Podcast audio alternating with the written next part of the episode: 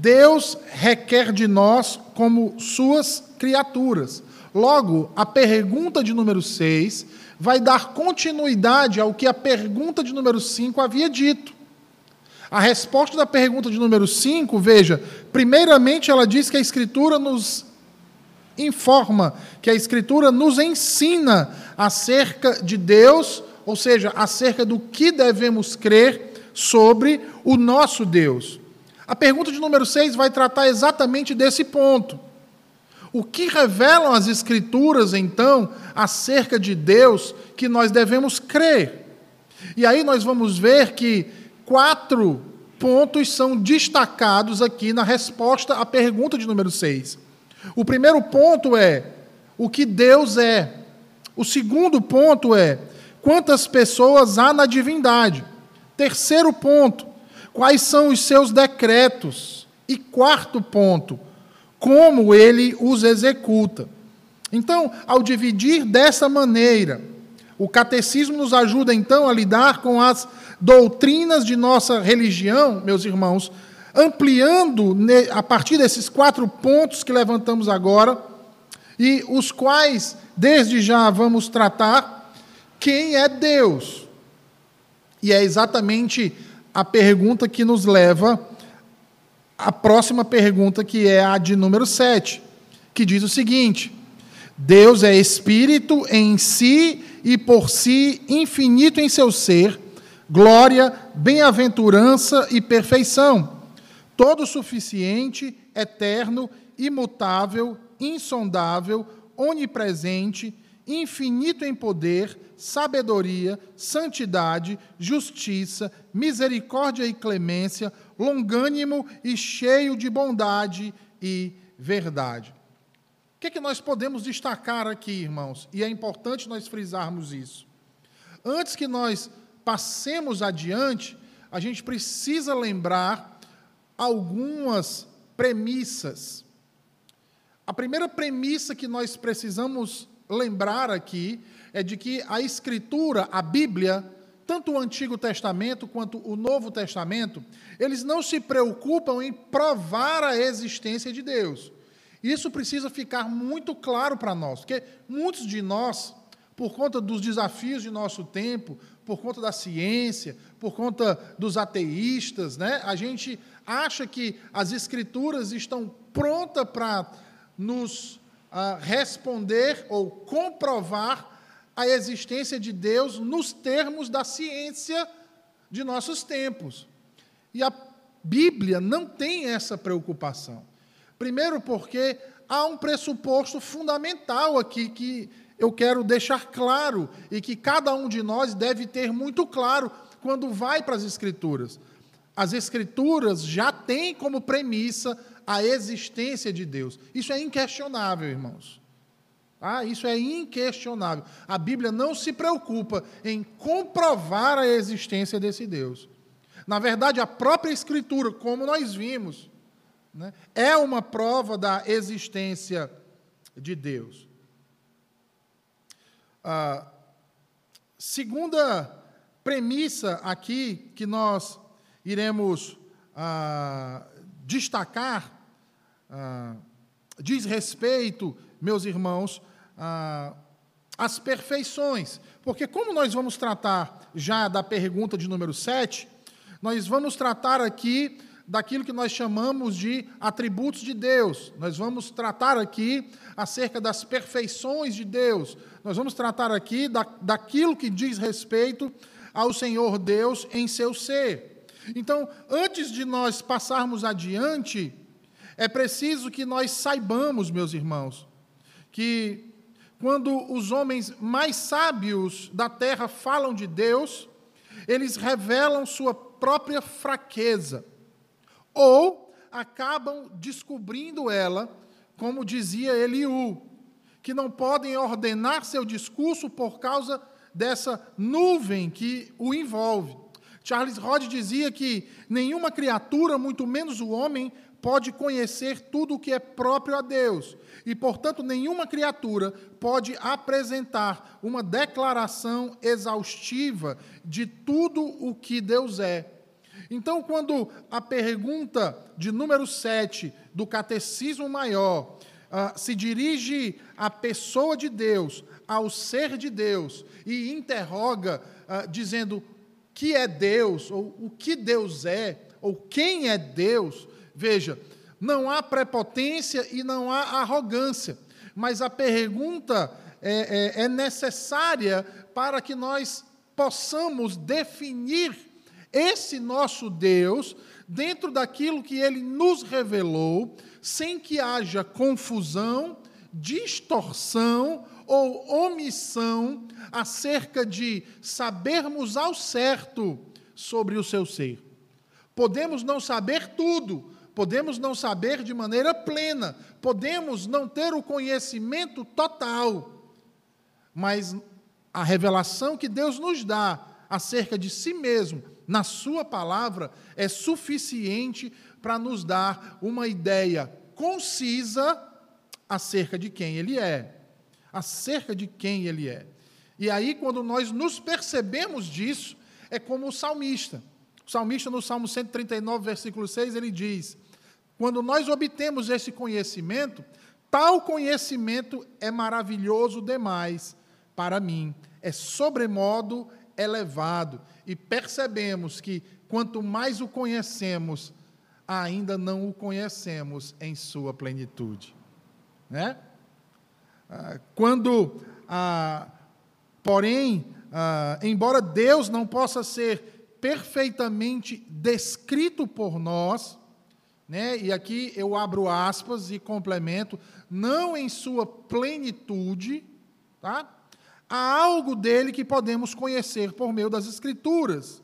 E nós faz, devemos ser diligentes no tocante a isso. Então, nós temos o seguinte: pergunta de número 6 diz respeito ao que? Ao conhecimento de Deus. As Escrituras nos trazem ah, informações acerca do conhecimento de Deus. O que Deus é, quantas pessoas há na divindade, os seus decretos e como ele os executa. A primeira pergunta, a partir da pergunta número 6, então, é: o que Deus é? Logo, o que Deus é, nós vamos parar e meditar e devemos considerar alguns pontos importantes. Primeiro, qualquer que seja a perfeição na criatura, a mesma está em Deus e é infinitamente mais ou melhor. Está em Deus, mas não de maneira finita, limitada ou imperfeita, como está na criatura. Ah, abra sua Bíblia aí no Salmo 94, por favor.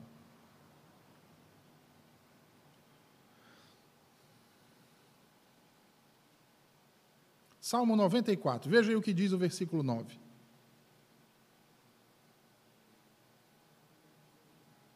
O salmista diz assim: O que fez o ouvido, acaso não ouvirá?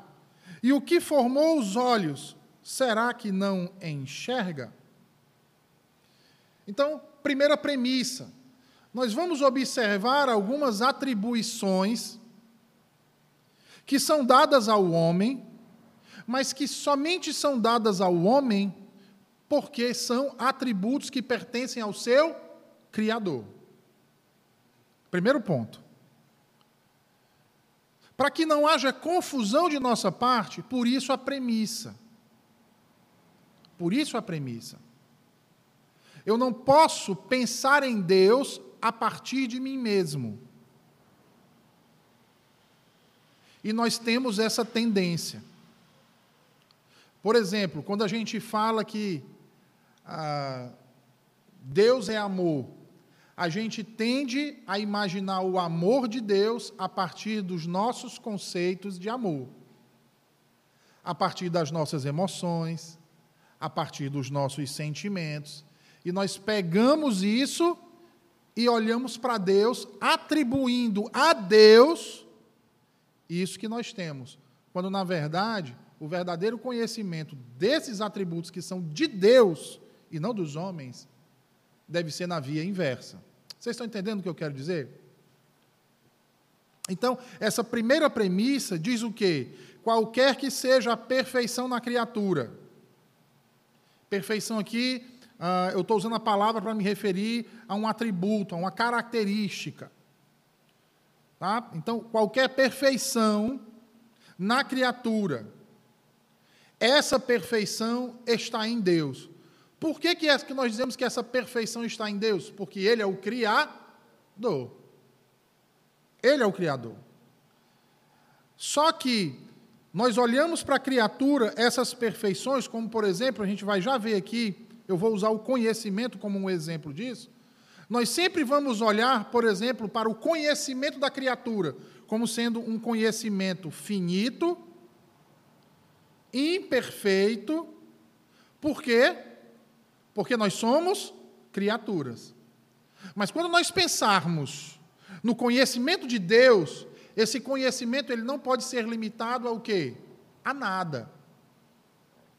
Porque Deus conhece tudo. Segunda premissa.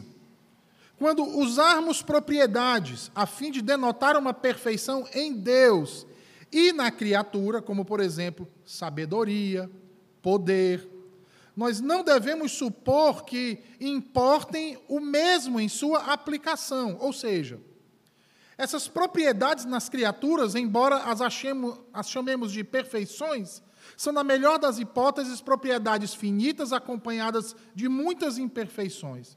O mesmo nós não podemos retrucar a Deus. Por causa disso, nós devemos sempre separar ou abstrair de nossos pensamentos quando as utilizamos. Terceira premissa: não há nada comum entre Deus e a criatura.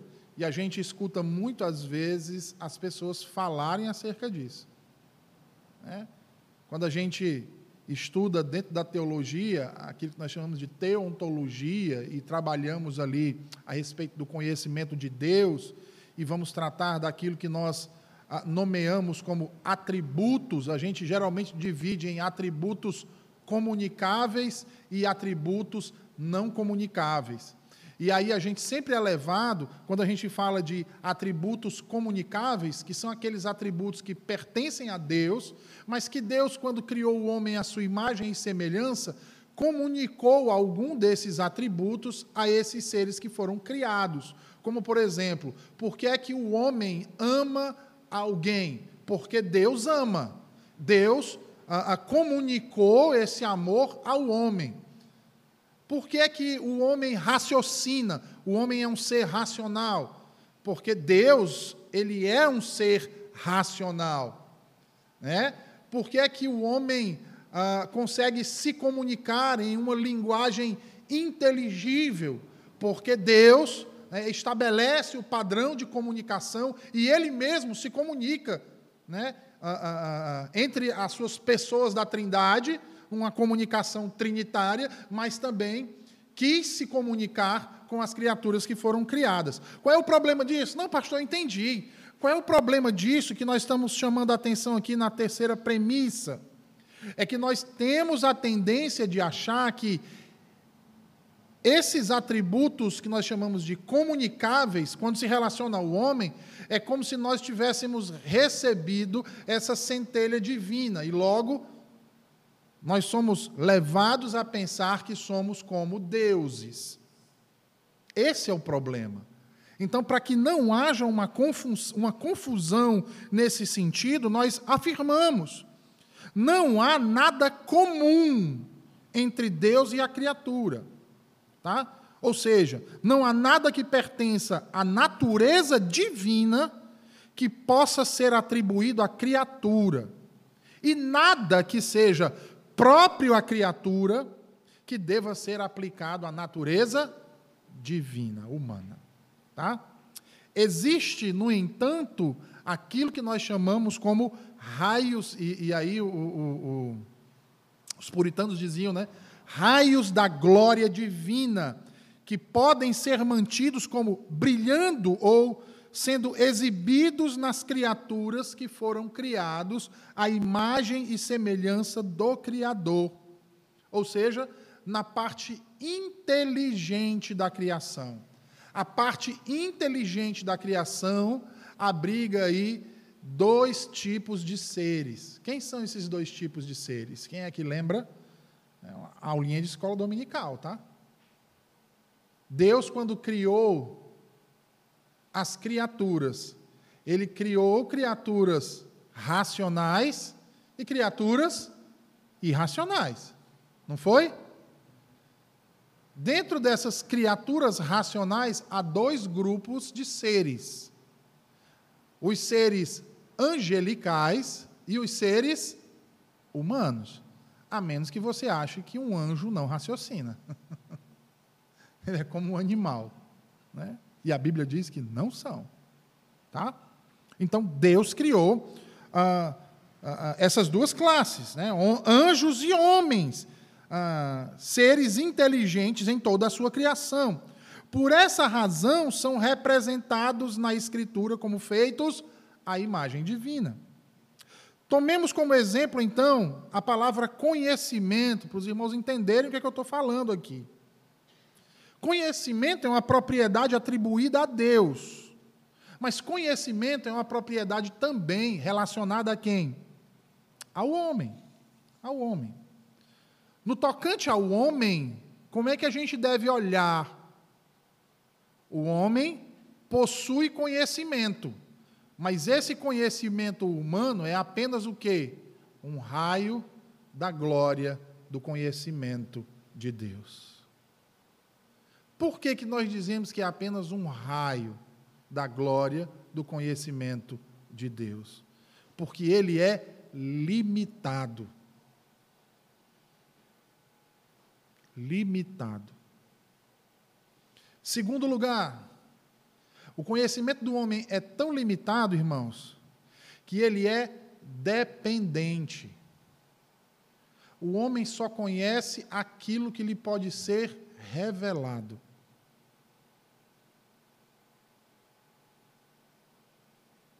Por isso é que Agostinho dizia que todo conhecimento que o homem tem, todo, conhecimento que o homem tem é um conhecimento mediado. Agora, aplique isso a todos os seres humanos. Aplique ao cientista mais profícuo que você já ouviu falar. Todo o conhecimento que ele tem, ele só chegou ao conhecimento porque o detentor de todo o conhecimento quis revelar isso. Porque se ele não revela, o homem não tem capacidade de alcançá-lo. Você entende? Não tem capacidade de alcançá-lo. O conhecimento humano ele é limitado e dependente. Mas quando a gente olha para Deus e pensa no conhecimento de Deus, nós vemos o quanto é perfeito e existente. A gente não pode nem dizer que é ilimitado, porque dizer que é ilimitado supõe que não é perfeito, é como se ele estivesse evoluindo a cada dia. Não é, não é, não é interessante isso? Então é melhor nós dizermos que ele é perfeito, porque Deus sabe de todas as coisas. Deus conhece todas as coisas. Logo, irmãos, quaisquer que sejam as perfeições atribuídas à criatura, essas devem ser consideradas como agradáveis ao sujeito às quais elas existem. Somente quando atribuídas a Deus, tais perfeições, então, devem ser entendidas em sua infinita perfeição. Sendo assim, nós vamos então à primeira pergunta de número 7, resposta. Que é Deus? Deus é um espírito em si e por si mesmo, infinito em seu ser. Nós não vamos conseguir estudar toda essa pergunta hoje.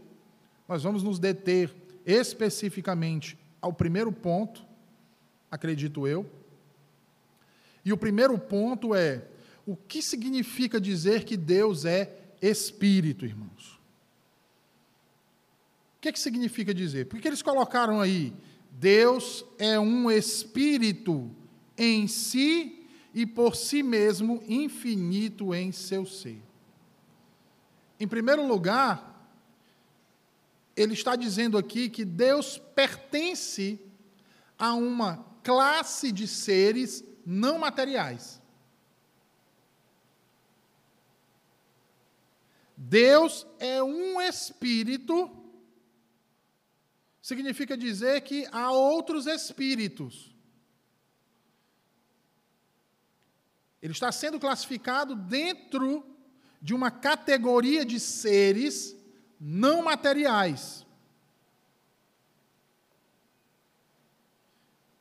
Dizer que Deus é espírito significa dizer que ele não possui um corpo material, não ontologicamente, exceto na pessoa do filho, que na plenitude do tempo assumiu para si uma forma humana. Um corpo humano. Tá? Então, duas razões são ditas aqui para isso, segundo ah, ah, aqui o comentário do Guerrar dos Voos. Em primeiro, Deus não é o único espírito que existe. Ele pertence a uma classe de seres denominados de espíritos, a qual inclui também anjos e espíritos malignos. Por causa disso é que dizemos que Deus é um espírito, da mesma maneira que dizemos Fortaleza é uma cidade. Tá? Segundo lugar, por ser Deus uma pessoa, dizemos Deus é um espírito, ao invés de Deus é espírito. Porque essa última forma de falar, diz o Vos, parece indicar a incredulidade na individualidade de Deus e, portanto, a incredulidade na sua personalidade. Veja, ah, é um ser espiritual, o que nega a sua existência material. Em seu ser, ele é espírito.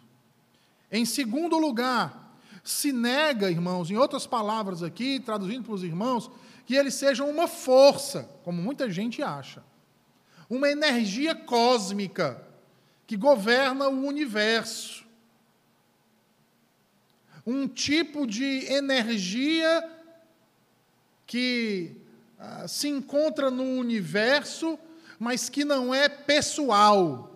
Na verdade, é impessoal. O que vai de encontro com aquilo que o próprio Deus nos revela. O Deus Criador, o único Deus, o Deus vivo, ele é um Deus pessoal. Ele é um ser, ele não é uma força, ele não é uma energia, ele é uma pessoa, não corpórea. Entendem? E o Espírito Santo, da mesma forma. O Espírito Santo, irmãos, é um ser ele é uma pessoa, ele não é uma energia. Quem já foi de igreja evangélica aqui deve lembrar de alguns cânticos aí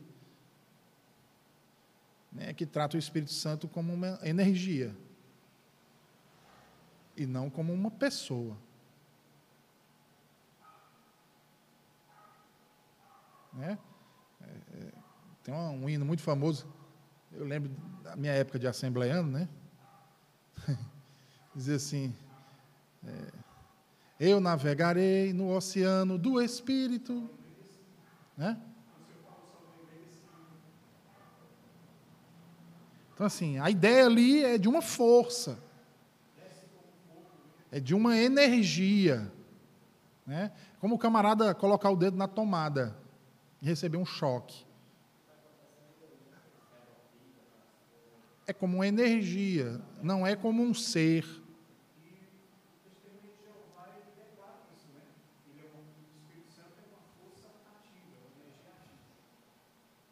uma energia ativa, tá? Então, meus irmãos, por que, que é importante nós asseverarmos isso? Por quê? Porque uma das principais doutrinas que nós temos e que todos nós que nos dissemos cristãos precisamos saber é a doutrina de Deus. Se você conhece quem é o seu Deus, você vai saber também quem são seus irmãos, de quem não são seus irmãos. Por exemplo, não é tão difícil de ver muitos crentes presbiterianos chamando testemunho de Jeová, adventista, e ainda vou mais, viu? Mormon de irmão. Irmão. Ainda olha e diz assim: não, ele só é mormon, né? Como assim só é mormon? Não, mas eles creem em Deus, creem em Jesus. Primeiro, irmãos, que eles não creem que Deus seja espírito.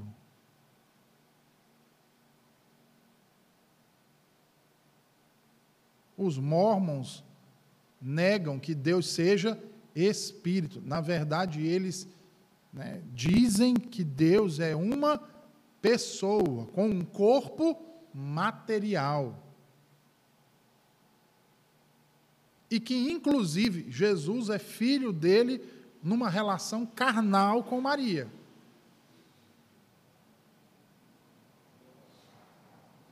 Uma relação sexual.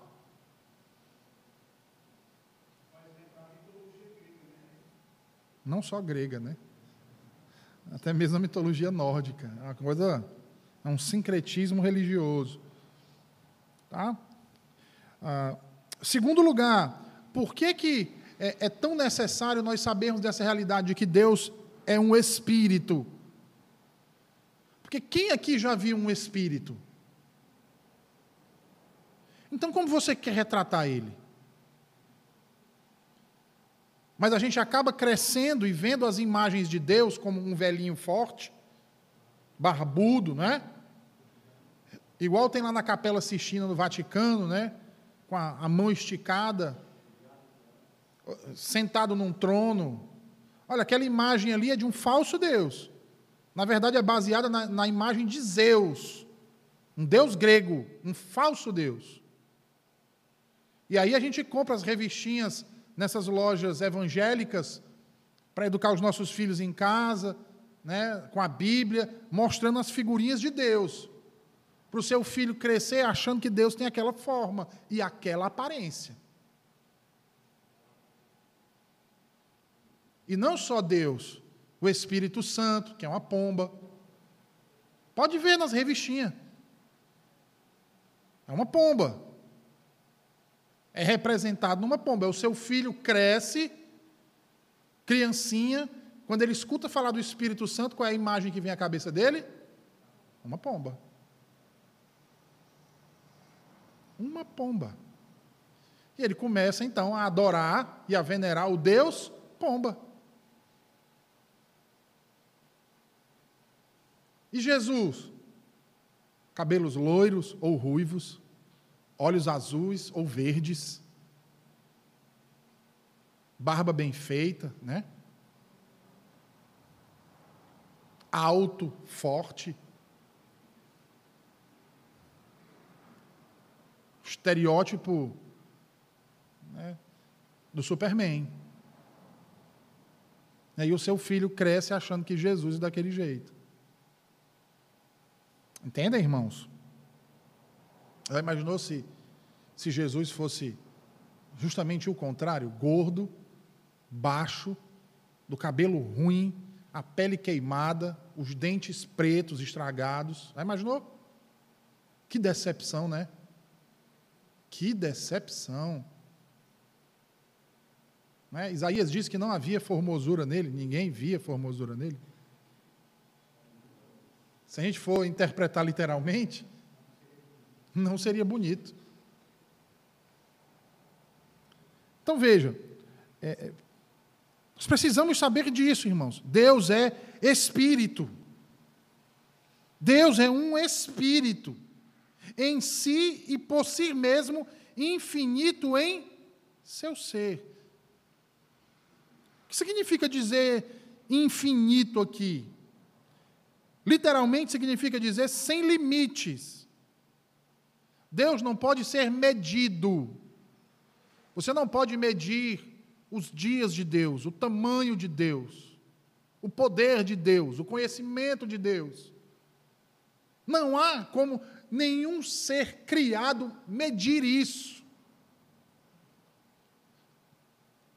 Até porque ele não tem dias, ele não tem início e ele não tem fim.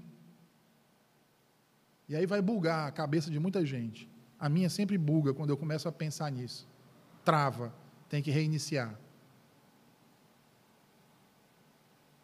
Porque nós somos criaturas temporais, a gente foi criado no espaço-tempo. Então, como é que a gente concebe algo que não tem começo nem fim? Pare para pensar nisso, trava. E aí, diante dessa realidade, ao invés de a gente dizer assim, eu sou limitado, eu acho que não, eu posso dar uma resposta a isso. e aí eu começo a inventar coisas. Então, quais são os quatro aspectos dos quais se declara que Deus é infinito? Deus é infinito em seu ser. Deus não tem começo e não tem fim. Deus é infinito em sua glória, quem pode contemplar? Até os anjos cobrem o rosto. Deus é infinito em sua bem-aventurança. E Deus é infinito em suas perfeições. Perfeições. Então, sempre quando você pensar acerca de Deus, não queira ir além do que a revelação nos mostra.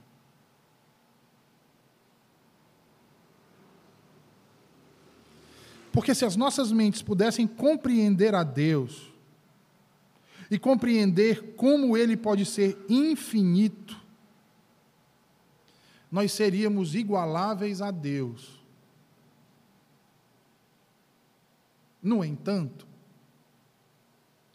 reconhecendo as nossas limitações, não significa dizer que nós não podemos conhecê-lo. Como tem uma canção aí que faz muito sucesso entre muitos crentes, né? Ninguém conhece a Deus. Tem uma canção assim, né? Ninguém conhece Deus. Claro que se conhece. Porque dizer que ninguém conhece Deus significa dizer que esse Deus das Escrituras não se revelou a nós. Ninguém explica Deus. Explica, a Escritura explica. Lembra da nossa primeira premissa? Talvez não explique tudo mas ela explica o suficiente. Nós não vamos conhecer tudo, mas nós vamos conhecer o suficiente. O que nos torna capaz de enxergá-lo como ele é. Como ele é.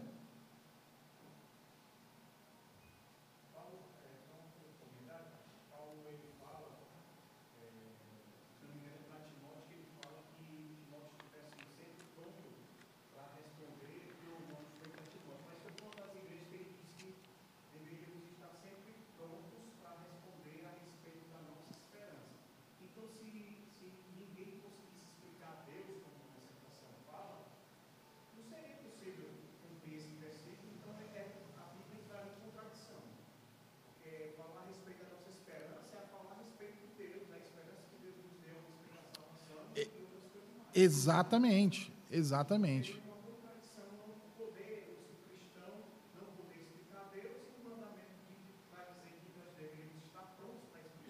Perfeito, perfeita colocação. Mas por que então que as nossas mentes levantam instintivamente a pergunta: quem fez Deus? É porque a gente é levado sempre a isso, né? Lembra que há poucos instantes atrás eu digo que que a gente foi criado no espaço-tempo. Então, como criaturas de espaço-tempo, entender aquilo que está fora dessa dimensão, para nós se torna praticamente impossível. A gente olha para todas as coisas, a gente, às vezes na escola, né, na, na universidade, os professores chegam e dizem assim: não, porque o mundo não pode ter sido criado por Deus. Foi uma explosão, um Big Bang. Aí se diz assim: suponhamos, professor, que eu concordasse com, vo com você. O que ocasionou o Big Bang? Não, foi uma colisão voluntária de duas partículas. E desde quando partícula tem vontade?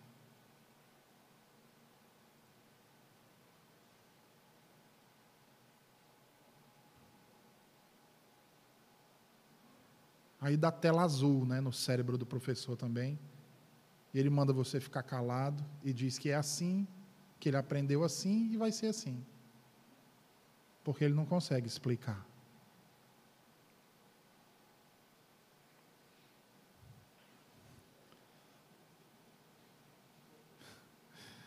Que sentido há em dizermos então que Deus é eterno?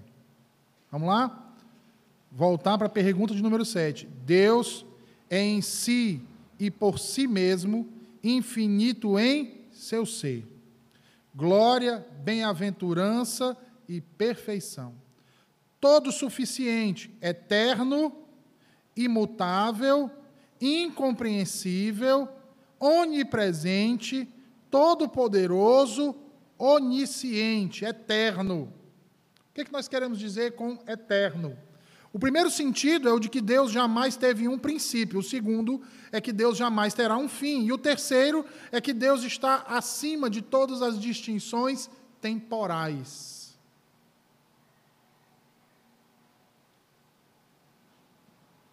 E é interessante porque o próprio nome de Deus dá provas disso.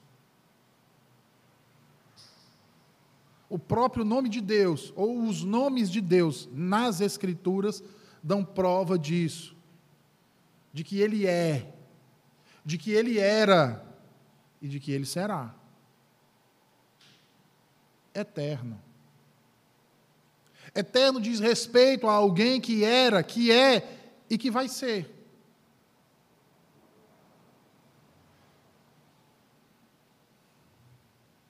De alguém que está acima das distinções temporais, como presente, passado e futuro. Por isso a Escritura diz que um dia para Deus é como mil anos, e mil anos é como um dia. É como, não que é. Esse é o problema, porque as pessoas tendem a fazer os cálculos, né? Espera aí, a Bíblia diz que Deus disse que mil anos é um dia. Como um dia. É um parâmetro, é uma noção. Como poderemos representar a ideia de que Deus está acima de distinções temporais? Aí o Guerra dos Outros vai dizer o seguinte: essa ideia pode ser representada por um círculo. Um círculo tem um centro e uma circunferência. O centro dista igualmente de todo e qualquer ponto da circunferência. No entanto, os pontos da circunferência não guardam a mesma distância um do outro. Se pensarmos na circunferência como a representação das eras da história do mundo e no centro do círculo como a representação da posição de Deus em relação às eras da história, pode ser que isso nos ajude a compreender que todas as eras da história, passado, presente e futuro, são igualmente presentes para Deus. Eu gosto de ilustrar isso melhor. Eu sempre gostei muito do, do Tolkien, do autor do Senhor dos Anéis. É, e aí, é, quando a gente pega um livro do Senhor dos Anéis, nós temos toda uma história contada ali, não é? Dentro do livro, nós temos ali o passado, o presente e o futuro discriminados ali mas é um livro. Mas quando a gente começa a ler, parece que a gente está vivendo aquilo dali. Não é assim? Toda vida que a gente pega um bom livro, que a gente começa a ler, é como se a gente entrasse naquela história que está sendo narrada. E a gente vive naquele tempo. Mas quando a gente fecha, se eu parei no capítulo 2, a história está continuando para os personagens do livro no capítulo 2. Mas para mim já aconteceu. Não é interessante? O meu filho vai pegar o mesmo livro e para ele vai ser tudo novo e ele vai viver a mesma aventura. Mas aquela história já teve um fim. Então, esse Deus que está fora da linha do tempo e do espaço, ele olha para toda essa nossa realidade como nós olhamos para um livro.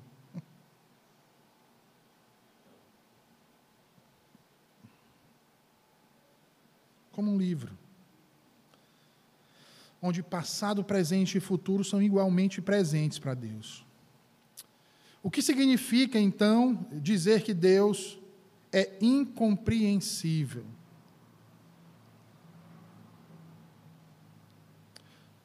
Primeira Reis vai nos ajudar a entender isso aí. Primeira Reis 8, 27, por favor.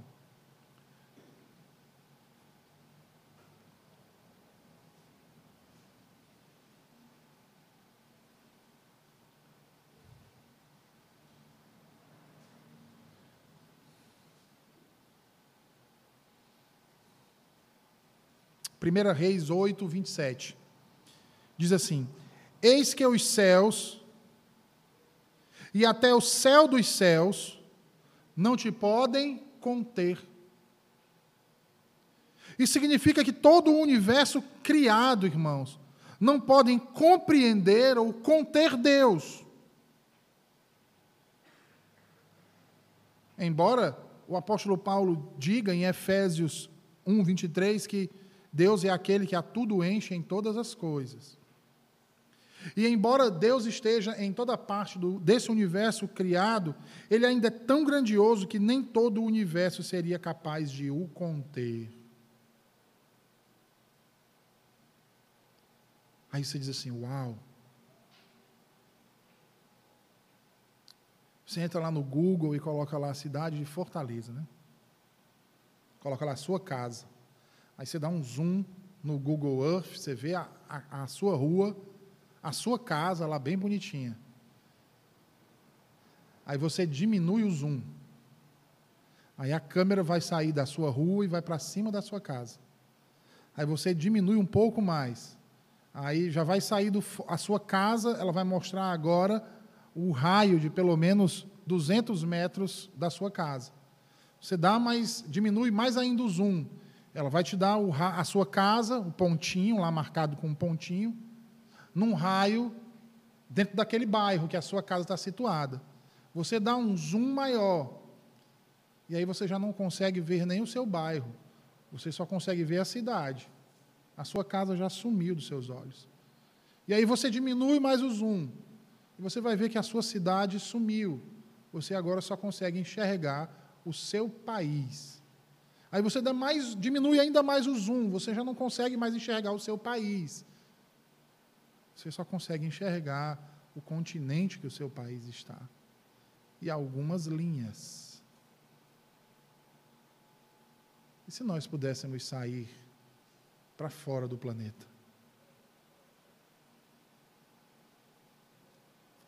E olhar o nosso planeta na perspectiva do universo.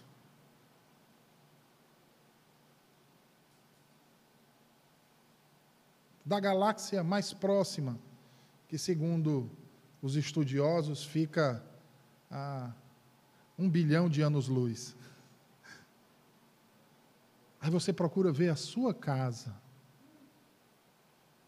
Aí você olha para a imensidão das pesquisas que esses telescópios fazem aí, rodando o universo, a grandiosidade que é.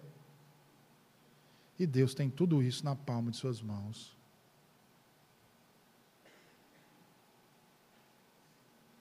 Essa é a perspectiva de infinito, eterno, incompreensível. Mas a Escritura também nos diz que Deus é imutável. Aí vem a pergunta, né? Se Deus é imutável, como a Bíblia diz que ele se arrependeu? Como a Bíblia diz que ele mudou de ideia? Como, por exemplo, nós pregamos aí no domingo, né? Na situação de Nínive. Não é verdade? Vamos lá. Deus não muda jamais, irmãos. As criaturas mudam. E pelo fato das criaturas mudarem, a relação entre elas e Deus também muda. É só olhar o caso de Adão e Eva. Há um relacionamento antes da queda e há um relacionamento pós-queda. Há uma mudança de relacionamento. Mas não em Deus. Não no ser de Deus. No caso de Nínive, por exemplo, Deus verdadeiramente não mudou a sua mente. Tanto é que, posteriormente, o povo daquela cidade foi punido. Não foi Deus que mudou, foi o povo de Nínive que mudou de verdade. Eles se converteram dos seus maus caminhos. Deus não mudou de ideia, porque toda a sequência de eventos, inclusive a pregação de Jonas, a mudança de atitude dos ninivitas ao se voltarem de suas impiedades e o arrependimento de Deus do mal que tinha dito que faria a eles, foi tudo parte do plano original de Deus.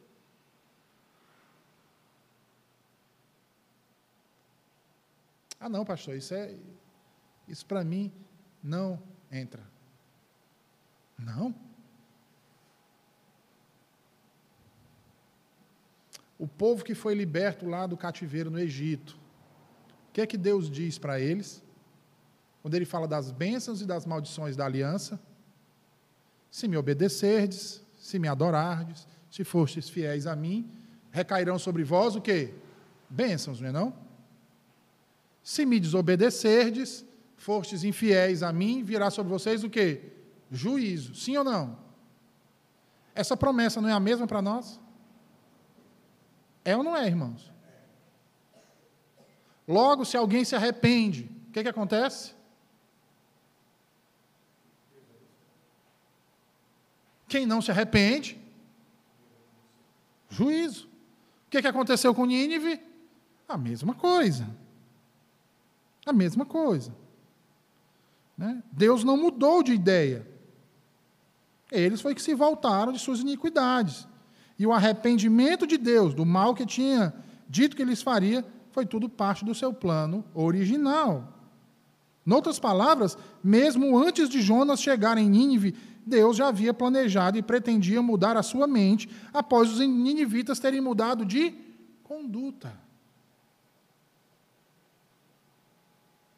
Mas quando Deus muda a sua mente segundo o seu planejado, está claro que ele, na verdade, não mudou a sua mente, mas apenas mudou o modo de tratar as suas criaturas.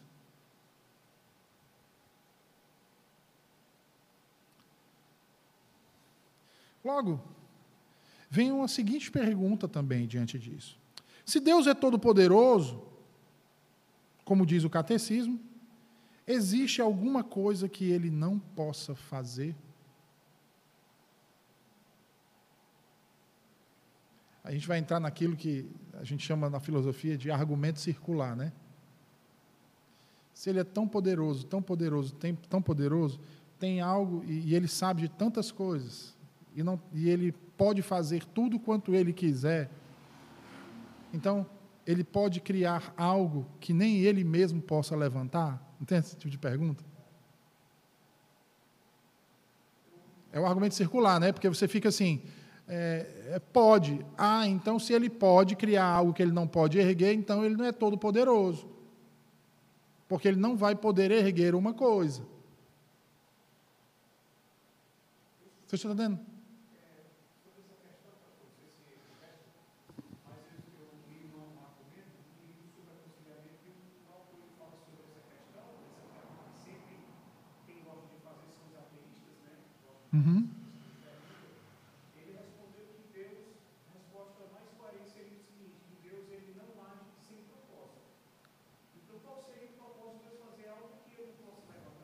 Sim. Então, não há, é, Deus ele age, a questão não é ele não ter poder para criar algo que ele possa levantar. A questão é qual seria o propósito de fazer isso. Então, Uhum. Já a falta de propósito sobre isso já é uma tolice. Então, Deus não é todo, por isso que ele não vai fazer algo desse tipo. Essa é uma questão ah, que se discute muito, principalmente quando se leva para o lado daquilo que a gente chama de teodiceia. Ah, se Deus é bom, por que, e Ele tem- é todo poderoso, por que permite o mal? Entende? Mas o argumento é bom. Sim, claro, Deus não age sem propósito, Deus não age aleatoriamente. A gente vai tratar disso aqui ainda, não hoje, mas a gente vai tratar disso. Né? Então veja, a Bíblia nos fala de algumas coisas que até mesmo Deus não pode fazer. Uma delas é que Deus não pode mentir. Tá? Deus também não pode negar a si mesmo. Ele não pode negar sua natureza moral, ele não pode dizer uma mentira, ele não pode fazer algo que seja injusto, ele não pode negar a sua racionalidade. Deus não pode criar um círculo quadrado. Né? Pobre Chaves, né? O Chaves queria uma bola quadrada. Né? O Kiko, né? Então Deus não pode a, a, a, fazer determinadas coisas que contrariem a sua própria natureza. Deus não vai agir contra a sua própria natureza. Não faz sentido. Não há propósito nisso. Aí vem a pergunta para nós concluirmos o estudo de hoje: qual é a importância então da verdade que Deus sabe todas as coisas? Sem essa verdade, as profecias da Bíblia seriam impossíveis. É tão somente porque Deus sabe de todas as coisas que os acontecimentos podem ser preditos e centenas de milhares de anos antes de acontecer acontecem. Há também a realidade de que nada pode ser ocultado dele. Nada pode ser escondido. Ele sabe de tudo, ele vê todas as coisas. É por ele saber de todas as coisas, irmãos, que ele pode julgar retamente o homem. Porque por mais que você esconda os seus pecados, a malignidade, o mal, por debaixo das cortinas do seu coração, para Deus, Ele olha para o seu coração e todas essas coisas vêm à tona num belo dia de sol. É por isso que no dia do juízo, irmãos, ninguém poderá abrogar inocente. Inocente. A gente para por aqui, queridos. Já são 8 horas e 27 minutos. A gente continua ainda tratando das outras, uh, dos outros pontos. Deus Santíssimo, Justíssimo, Misericordioso, Longânimo, Bondoso, enfim. Na próxima quarta-feira. Vamos ficar de pé, vamos orar ao nosso Deus.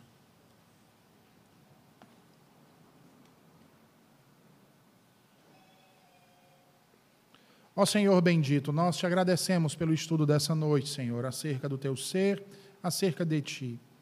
Dá-nos a devida compreensão, o temor e o tremor necessários, Senhor, quando pensarmos em ti e quando meditarmos acerca do teu poder, acerca do teu da tua glória, Senhor, acerca da tua graça, da tua misericórdia, da tua justiça, da tua santidade. Pai bendito, nos leve em paz para os nossos lares e nos livra do mal. Em nome de Jesus. Amém e amém. Deus abençoe a todos vocês, meus queridos. Até domingo, se Deus quiser.